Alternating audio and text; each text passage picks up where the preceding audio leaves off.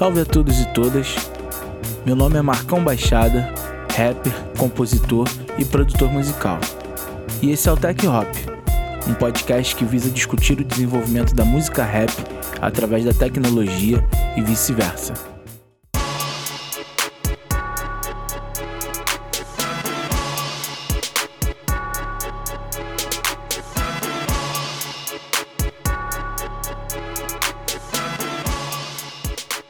No último episódio, deu para sacar que as revoluções tecnológicas e a evolução do uso da internet contribuíram para diversos movimentos e acontecimentos que mudaram a forma como a gente consome música e como os artistas divulgam seu trabalho. Mas como isso impactou a forma que se produz música? Num passado não muito distante, todo o processo de produção musical, comercialização e divulgação de uma música dependia de uma grande gravadora, que por sua vez tinha grandes estúdios e acesso às fábricas para a produção de discos em grande escala, além de ser responsável por definir particularidades da carreira musical dos artistas que contratavam. Se você já teve a oportunidade de estar em um estúdio de música antigo ou de ter visto um em algum filme de época, é possível notar a presença de gravadores de fita de rolo, equipamentos analógicos, teclados sintetizadores, hacks de efeitos e diversos instrumentos.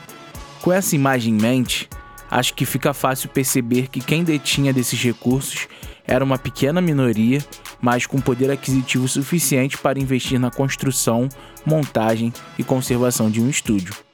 Os músicos e bandas tinham uma relação de dependência com a indústria fonográfica, tendo em vista que os estúdios eram caros e era difícil se adquirir um instrumento ou equipamento de áudio. Com isso, a prática mais comum era de compor e alugar um estúdio por algumas horas para ter um registro do som no formato de fita cassete para demonstração, as famosas fitas demo ou demo tapes. Essas fitas eram a oportunidade de se mostrar um trabalho para uma gravadora, a fim de conseguir um contrato e assim usufruir de toda a estrutura que já foi mencionada aqui. Lá pelos anos 80, com o surgimento dos samplers e sequenciadores MIDI, os músicos passaram a trabalhar com computadores e teclados.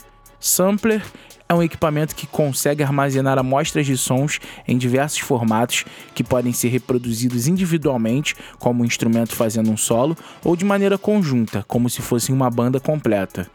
MIDI é uma sigla em inglês para Interface Digital de Instrumentos Musicais. É um tipo de linguagem de programação que padroniza e transmite dados enviados por instrumentos eletrônicos para computadores e outros dispositivos. O surgimento desses recursos fez com que músicos e estúdios se voltassem para o mundo da informática, o que possibilitou o desenvolvimento de novas linguagens para música que podem ser observadas na evolução de inúmeros gêneros, como pop, disco, R&B e o que também contribuiu para a cultura hip hop para o surgimento do rap enquanto gênero musical. Essa foi uma das pequenas revoluções pelas quais o mundo da música passou, e como você já sabe, na virada do milênio, com a popularização do uso da internet, baixar música se tornou um hábito de seus usuários. Os computadores e conversores de áudio evoluíram ao longo dos anos e, com a queda de seus preços, aos poucos foi se tornando acessível. A guerra contra o Napster, travada pela indústria de gravação nos Estados Unidos, foi só a ponta do iceberg. Com a democratização do acesso a alguns equipamentos de áudio, os primeiros home studios surgiram e a classe musical percebe que talvez não precise mais das grandes gravadoras.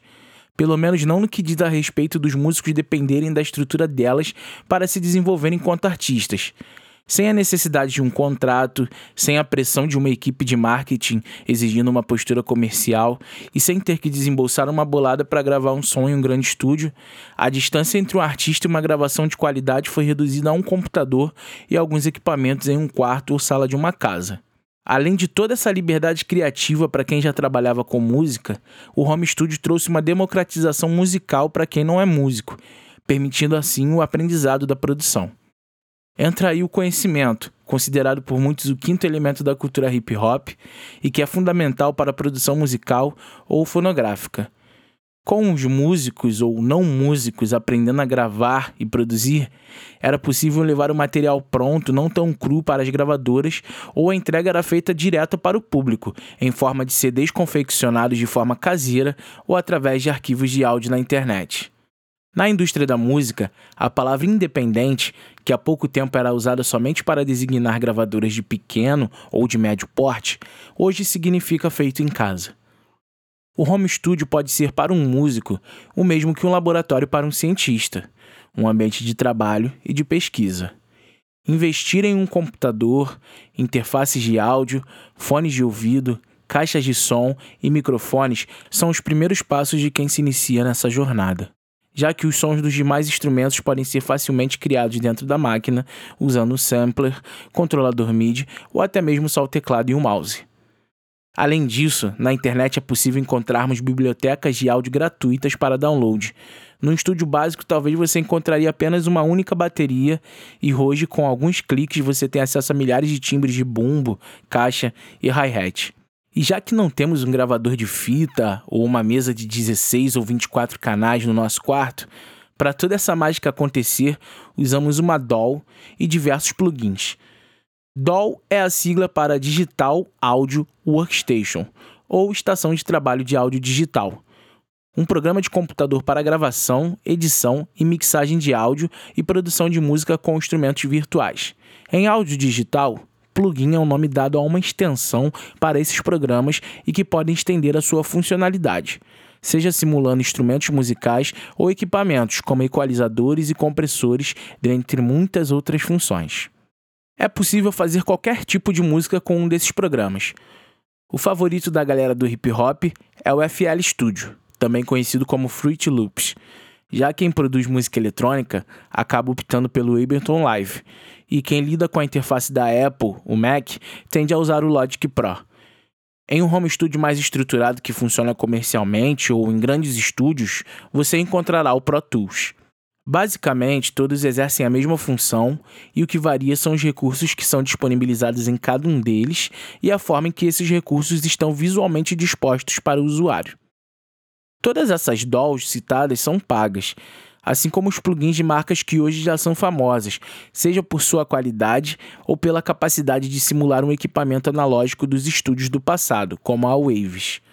A pirataria e o download ilegal ainda são comuns nesse meio, ainda mais quando me refiro a jovens músicos e produtores com pouco poder aquisitivo, que muito mal tiveram dinheiro para comprar um computador e que na maioria das vezes ainda não obtém receita com sua música, ou que não tem uma cartela de clientes que consiga financiar os custos de operação de seu home studio mas hoje já encontramos alternativas gratuitas ou quase gratuitas que oferecem recursos e qualidade do mesmo nível das DAOs pagas, como o Cakewalk da BandLab, que é inteiramente gratuito, ou o Reaper, cujo preço da licença é um dos mais baratos do mercado e que, mesmo após o período de teste, permite a continuação do seu uso com uma ou outra limitação que não interfere no fluxo de trabalho.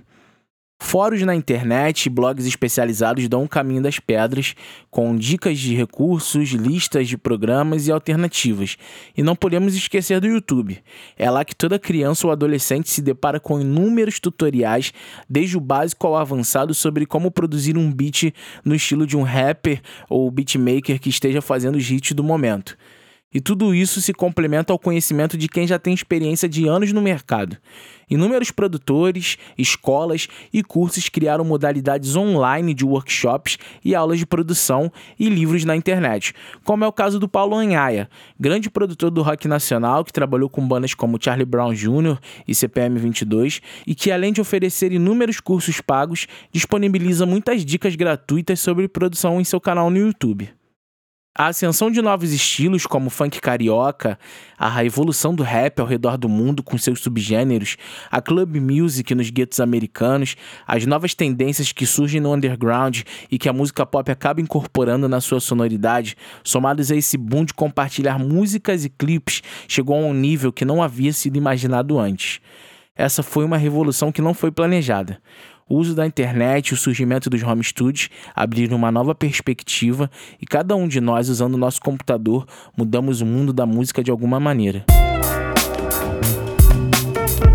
Para trocar mais ideias sobre os episódios, você pode me seguir nas redes sociais, arroba Marcão Baixada em todas elas.